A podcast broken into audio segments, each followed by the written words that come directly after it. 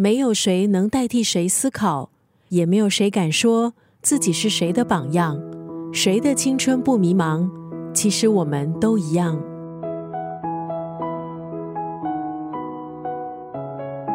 从电视台的小记者到上市传媒公司电视事业部的副总裁，从青涩的毕业生到畅销作者。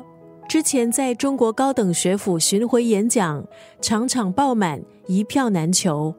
今天在九六三作家语录分享的这本书，在二零一六年曾经被改编成电影，那是刘同的畅销书《谁的青春不迷茫》。这本书是刘同十年的成长心路历程，每个人都可以从他的分享看到过去的自己，或许也能瞥见自己未来的影子。书中提醒我们要保有童心，不管世事如何动荡和变化，保持内心的善良。这本书也献给在职场拼搏的你，以行动来证明，低头并不是向现实屈服，而是思考反省；仰望则是给自己喘气的机会，让自己可以继续前进。